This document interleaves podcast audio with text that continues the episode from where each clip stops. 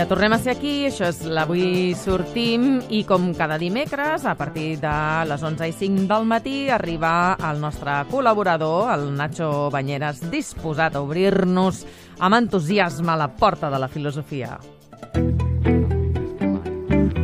T'ha agradat, Nacho? És que avui més que mai parlarem d'entusiasme, així que crec Sí, sí, que i tant. no podia encaixar millor. D'entusiasme des d'un gran eufemisme, també, no? Sí. La, la idea de, de l'entusiasme de sempre estar doncs, eh, amb, amb aquesta predisposició a Ja, l'acció, la a l'activitat, a la creació, Clar, Ah. indemne a l'entorn. aquest món que ens acaba tancant a casa i fent-nos plorar de mala manera. el Marc El Marc, no el sí. trauràs del pou. No, no, no, és el que, és el que diu la convidada de, de, del Nacho d'avui, eh? Sí, llums i ombres, llums Sí, i sí, ombres. sí. Llums i ombres en aquest entusiasme. Els, els terrors de l'habitació pròpia, també, no? Avui, Exacte. avui volem parlar del treball de Remedios Zafra, que és filòsofa, és assagista i orienta els seus estudis crítics a la cultura contemporània, al feminisme, a la creació i a les polítiques d'identitat a les xarxes. déu nhi el camp de feina és Té ample. un currículum potent. Ahà. Dios. Sí. La Remedios, i parla de l'entusiasme. Parla de l'entusiasme. De l'entusiasme la podem, podem posar el sinònim de passió o fins i tot motivació i d'entrada ja la introdueix com una cosa, un estat anímic que la busquem, que ens agrada, que eh, justament ens apassiona Que i és el que, necessari per l'art i pel pensament. Que és per, per l'art i especialment per, per les tasques creatives és important.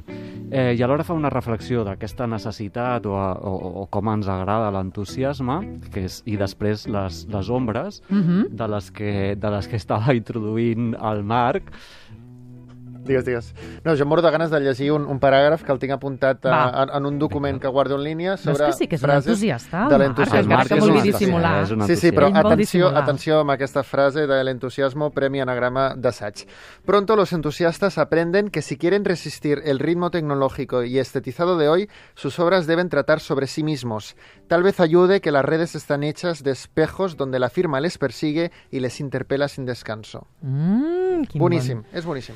Bon, quin bon meló Bueno. sobre aquí amb la Remedios Zafra. Remedios, bon dia, buenos días. Buenos días. ¿Cómo qué estás? placer. Encantada de escucharos. Y nosotros también de, de oírte. Estábamos ya introduciendo el tema del entusiasmo, ¿eh? Lo dejo en manos de Nacho. Hola, Remedios, ¿qué Hola, tal? Nacho, ¿qué tal? Encantado Muchas de tenerte por aquí. Gracias por ese fragmento que habéis leído. Es, ¿Te ha gustado? Eh, ¿Te ha gustado, es- sí, sí, Remedios? sí, sí. Es una buena bomba en el corazón marca. de nuestros adolescentes. Sí, sí. Sí, sí, sí, interpela ahí una bofetada buena, sí, ¿verdad? sí. Bueno, si quieres empezamos un poco por el principio para que nos presentes qué es el entusiasmo, qué, qué podemos entender por entusiasmo y si quieres qué relación tiene con la creatividad, que es lo que también hemos introducido. Sí, eh, el entusiasmo es una palabra que, que a, diferencia de mi último libro, Frágiles, que, que a muchas personas les cuesta identificarse con- y decir de sí mismos que son frágiles, del entusiasmo todo el mundo quiere decir de sí mismo que es entusiasta o nos gusta cuando nos dicen qué entusiastas sois. ¿no? Hay una frase que en cierta manera motivó, o una de las muchas que motivó la escritura de ese libro, y fue cuando hace muchos años escuché, eres tan entusiasta que es imposible no abusar de ti. Esa, esa vinculación de la, de la, del abuso o de la, relacionado con el entusiasmo, que para mí siempre fue esa, esa emoción positiva, esa exaltación derivada de una pasión, una motivación creativa, intelectual, que, que nos motiva a anteponer un hacer, un hacer que nos punza de alguna manera y que nos motiva a, a- a volver, a volver a hacerlo. ¿no? Yo creo que casi todas las vocaciones, las, los trabajos que, que forjan vocaciones eh, llevan implícito un entusiasmo y los trabajos creativos, intelectuales y, y, y en ese trabajo creativo yo creo que se dan cita hoy en día muchos trabajos, también los que hacéis vosotros son, son trabajos creativos, está, está implícito ese entusiasmo y, y el vínculo me parece que, que, que, que está especialmente en, en la intersección con la motivación. Eh, la creatividad es un término polisémico que puede definirse de muchas maneras, pero creo que, que- que entender como práctica creativa aquella que conlleva eh, autonomía y, eh, e imaginación, aquella, aquel, tipo de prácticas que todavía no pueden hacer las máquinas, que implican un hacer original y con sentido, va también de la mano de, la motivación. Hay muchos investigadores que llevan trabajando décadas sobre la creatividad y ponen el énfasis siempre en, la, la importancia de la motivación para el trabajo creativo. Sí, para el trabajo creativo es importante la motivación y la motivación es parte de esa de esa de ese entusiasmo y de hecho a veces lo usamos casi como sinónimos, ¿no? Esa, eh, somos entusiastas, somos estamos muy motivados. Es fácil identificarnos porque pareciera que estamos dispuestos a dar más por menos y ahí es donde viene ese quizá esa frase que a mí me dijeron y que a otros muchos les dicen de otra manera. Claro, yo, yo hasta, hasta lo que has dicho hasta ahora, yo compraría todo, entusiasmo, motivación, vocación, pasión, me da la sensación de intensidad, de estar viviendo la vida en su máxima plenitud y de poder, de poder estar desarrollándome yo también en mi máxima plenitud. ¿Cuál es entonces la sombra? Sí, mm, mm, todos tenemos esa imagen del entusiasmo como, como un entusiasmo íntimo, ese que, que, nace cuando somos pequeños, adolescentes y que se va forjando y que posiblemente tenga que ver con una de las primeras muestras, a mi modo de ver, de verdadera libertad, porque no elegimos ni los cuerpos con los que nacemos, ni la familia con la que crecemos, ni el país donde, donde, mm. donde vivimos, pero sin embargo, eh, algo que esto que nos punza, que nos motiva en, en eso que después convertimos o que convertir en trabajo creativo es algo que si elegimos. Por tanto, yo creo que ahí hay una motivación íntima. Eh, a, mí en, mi trabajo eh, suelo diferenciar esa, ese entusiasmo íntimo que creo que hay que proteger y creo que, que, es el que genera un cierto dolor cuando se siente escondido en alguna parte interior, porque, porque bajo el espejismo de otras formas de creatividad eh, terminamos haciendo un tipo de trabajo que, al que se le llama creativo sin serlo, ¿no? más, más protocolizado, más burocratizado. Y frente a ese eh, entusiasmo íntimo, hay, creo que hay, una, hay un entusiasmo muy de época, que es el que yo llamo entusiasmo fingido, que tiene que ver con esa máscara, con esa coraza eh, que, de sonrisa impostada y dientes blancos y de, disponibilidad constante con el que muchas personas precarias, eh, formadas, con expectativas, pero sin trabajo, se ven obligadas a disfrazarse de, ese eh, entusiasmo fingido para, para, ser elegidas entre la multitud de, personas sin trabajo, ¿no? Porque, porque aquel que, está dispuesto a hacer más por, por, por, mm, menos o por experiencia o por visibilidad eh, pues e, e, ese elemento puede ser una forma de, diferenciación y por tanto de elección. Pero los denominadores comunes son esta jungla de, la falta de trabajo y sobre todo un entusiasmo muy vinculado con lo laboral y con lo creativo, pero nunca un entusiasmo que es voluntario, ni es comunitario, ni, ni busca un, un rendimiento económico desde el mismo momento. ¿Nos hemos vendido a la creatividad también al, al mundo laboral y al capitalismo? Sí, yo pienso que la, creatividad y el entusiasmo están hoy en día muy instrumentalizados por el capitalismo y de hecho cuando yo me refiero a esa precariedad y la, y la proyecto sobre el contexto laboral y económico eh, eh, es una de las digamos de los focos a, los que a los que cabe mirar pero hoy en día la precariedad eh, nos pasa desapercibida y se ha normalizado en gran parte de, de, nuestras formas de, vida y, también en lo que hacemos ¿no?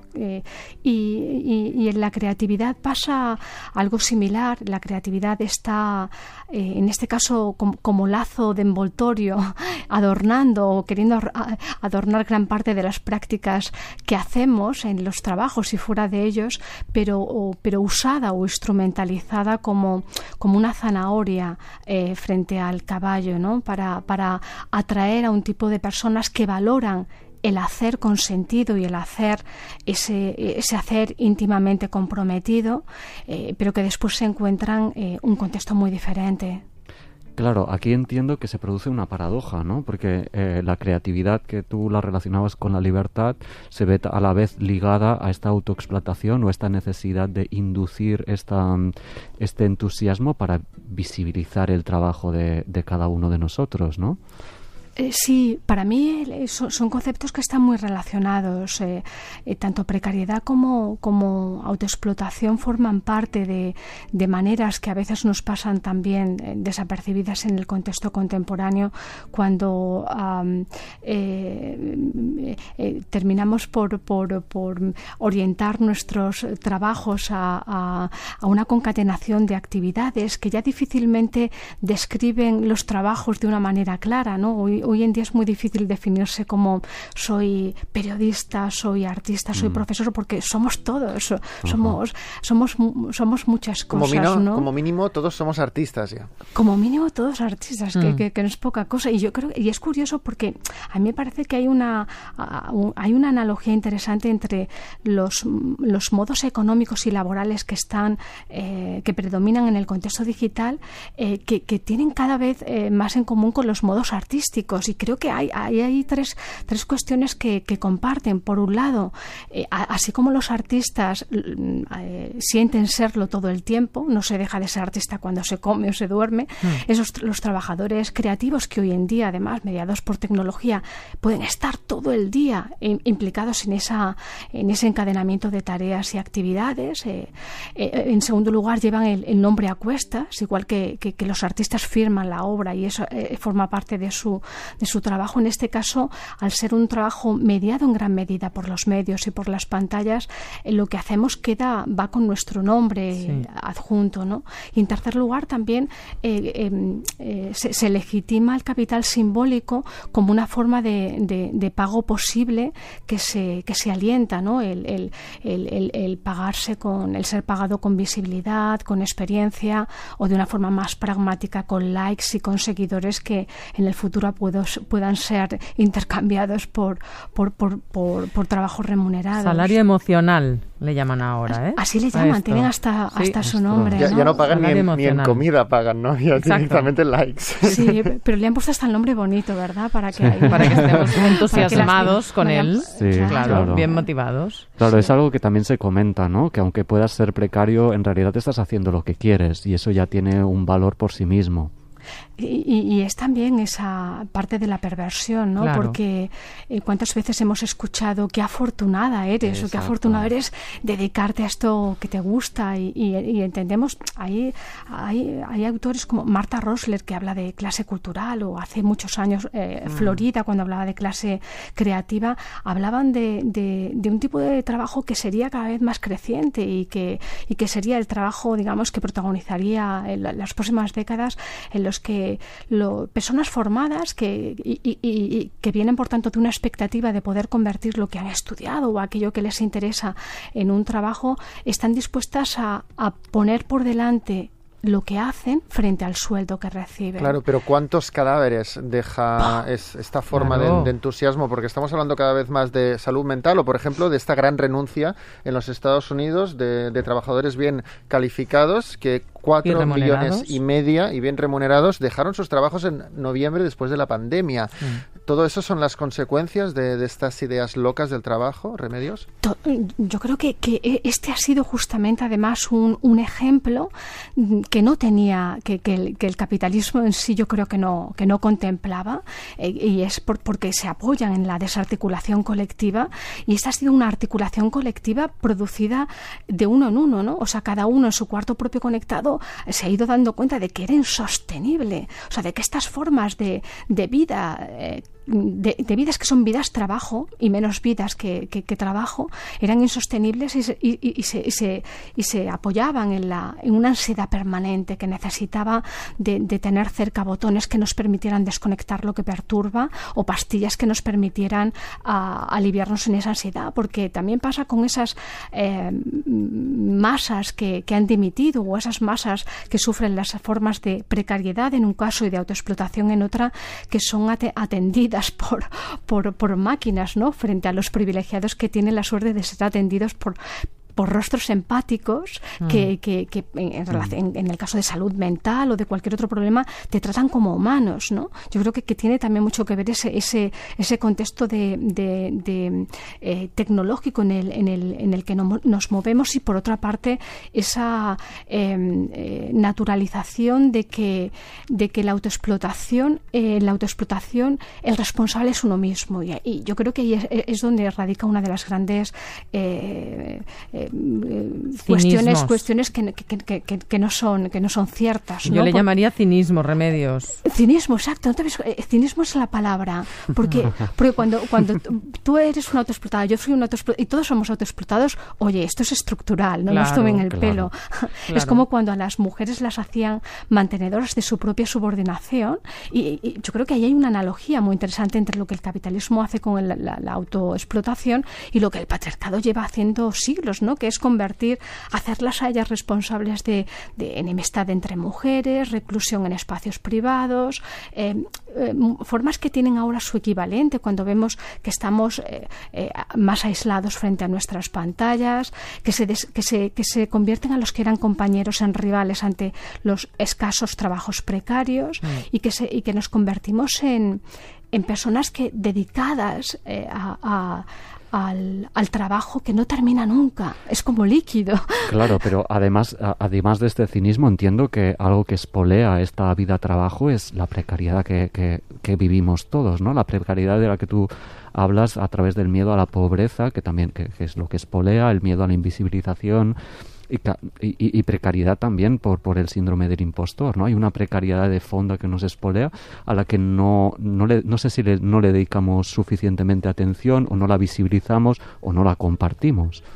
Eh, eh, esa precariedad a la que a la que apuntas yo creo que justamente eh, quizá nos pase todo eso pero nos pase todo eso porque eh, ocurre algo terrorífico y es que estamos normalizándola estamos integrándola en nuestra vida como si no hubiera nada que hacer. Y, justamente la clave de todo esto es que es modificable que todas estas cuestiones de las que hablamos son son cuestiones que forman parte de cómo creamos cultura cómo creamos trabajo cómo creamos sociedad y cómo por tanto podemos modificarlo esa, esa precariedad que, que tiene que ver con, con casi todos proyectamos en las formas de trabajo y en las formas de economía que, que, que, sitúan una mayor desigualdad y una mayor resignación, como si eh, eh, ejercía cierta fuerza sobre las personas eh, que tienen esta, que sufren esta precariedad, ya la rebeldía no fuera posible, sino que solo mm. hubiera sumisión. Pero, pero curiosamente es una precariedad que no beneficia ni siquiera a quienes introducen a trabajadores precarios en, en, en en, un contexto hiperproductivo, porque también lo que hacemos es precario. Quiero decir, también las obras, las, los productos eh, que hacemos, la ropa es ropa de mala calidad, pegada, no cosida, hecha por personas pobres. La comida es comida de mala calidad, hecha de forma masiva. lo que hacemos incluso a nivel creativo intelectual, a veces eh, como, como pastiche, como, como quien, quien, quien prima el hacer pronto y terminar por fin al hacerlo bien, porque hay siempre una presión de hiperproductividad eh, que, que, no permite dejar ni espacio para, para, mm, para distanciarnos y tomar conciencia, ni espacio para recuperar ese sentido y esa profundidad que requiere hacer, hacer las cosas de forma no precaria, que es decir, hacer las cosas con sentido, con valor. ¿Y, cómo se articula en lo que estás diciendo ahora nuestra fragilidad, el descubrir o el poder poner encima de la, de la mesa la fragilidad, que también dices que es una dimensión que hemos podido descubrir o redescubrir a través de la pandemia? Sí, eh, para mí eh, la fragilidad es, casi un experimento porque a diferencia del entusiasmo, como os comentaba, mm, nadie se quiere decir de sí mismo que es frágil. Y yo creo que esto tiene que ver mucho también con las formas de poder que predominan, formas tanto capitalistas como, como patriarcales, donde um, eh, no, no, no se, que no se ven a sí mismos en, en, sus agentes, en los agentes que les son representativos, no se ven a sí mismos diciendo que son frágiles, sino que son, que son fuertes, que pueden con todos, que si uno quiere eh, puede conseguirlo. Todos estos lemas y mantras capitalistas que, que, las formas de vida y trabajo individualistas suelen reiterarse y que suelen reforzar una idea de vida en presente continuo, esta idea de presente presentificado de la que hablaba eh, Paula Sibilia o otros muchos eh, filósofos, es muy coherente con, con, con, la impostura, con la impostura de, de quien finge estar siempre bien, con la sonrisa, con la sonrisa puesta y quien no reconoce esa fragilidad. Para mí eh, reconocerse frágil es una forma de, parar la máquina, de frenar, de favorecer autoconciencia, de, recuperar nuestra visión material como humanos con, cuerpo eh, junto a otros humanos igual o más frágiles que nosotros. Y, esto me parece eh, esencial porque ese reconocernos frágiles ese es la clave de la solidaridad. Eh, a mí me parece que la fragilidad opera como costura comunitaria cuando descubrimos nuestra fragilidad y vemos la fragilidad del vecino que ha enfermado o, de los vecinos que, que en el contexto más reciente eh, han fallecido. Ese, esa lección, yo creo, planetaria que hemos recibido en la pandemia de, de, volver al cuerpo en un mundo muy eh, excedido en lo virtual, ha sido un, recordatorio para, para unir estos conceptos que me parecen clave. Eh, no hay, no hay solidaridad que, que, no se sostenga en, en saber que, que, nos necesitamos unos a otros, porque en toda comunidad hay enfermos, hay, hay ancianos, hay discapacitados, hay personas que tienen muchas necesidades y en esa homogeneidad de, del capitalismo eh, contemporáneo eh, todo este tipo de, de, figuras son, son, son, como muy llevadas a la, a la periferia. Para mí la reivindicación de la, de la fragilidad tiene que ver con, esa, con, la reivindicación de una nueva forma de, de poder que parta de, del cuidarnos, del cuidado como poder y del cuidado basado en la, en la solidaridad frente a esa autosuficiencia individualista que prodiga el capitalismo actual. Eso es justamente lo que te iba a, preguntar, es decir, junto con la reivindicación de la fragilidad a lo largo del libro de Frágiles, eh, tengo la sensación de que vas acompañando a esa periodista que podemos ser cada, cada una de nosotras en visibilizar ese malestar, pero lo haces de una forma muy cálida, es decir, lo haces de, bueno, a través de una prosa por supuesto, preciosa. Desde la comprensión también. Desde la comprensión, sin, em, sin evitar la confrontación, es mm. decir, sin evitar el poner la temática encima de la, de la mesa, pero entiendo que ese cuidado es ese ofrecimiento de calidez a la, a la, a la fragilidad eh, que también es necesaria. Sí, y, hay una premeditación eh, mm. muy, muy meditada en este asunto.